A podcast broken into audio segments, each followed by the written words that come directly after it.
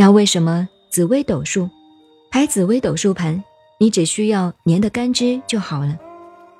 所有的斗数的星，形容一个人的时候，如果有中庸之德，你们如果很懂了以后，你的相会内敛进去，批八字就看不准了，我们就看不准了，看到哎不对了，为什么呢？因为你懂了，你的相就内敛进去了。内敛进去了，同时你也懂了，你就会变得很正很好。所以学了这个人会变。紫微斗数这个东西易学难精，很容易进入状况，很难精。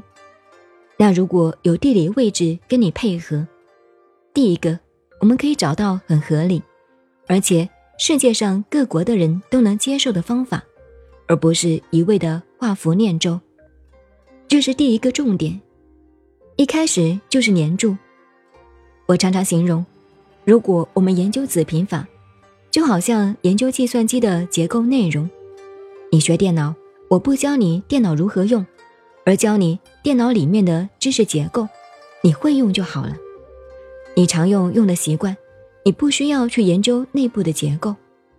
我们算命的目的是知道果，叫做以果觉行。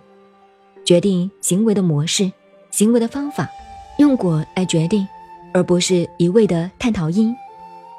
算命就是谈果的理论，它不谈因。所有宗教家的理论，各位可以去看看。佛教的，他也是讲因论，可是谈因呢会有偏差，为什么呢？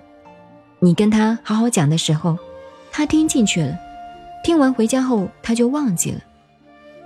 真正佛家到了禅宗的时候，个人是非常认可禅宗的，赞成顿悟的。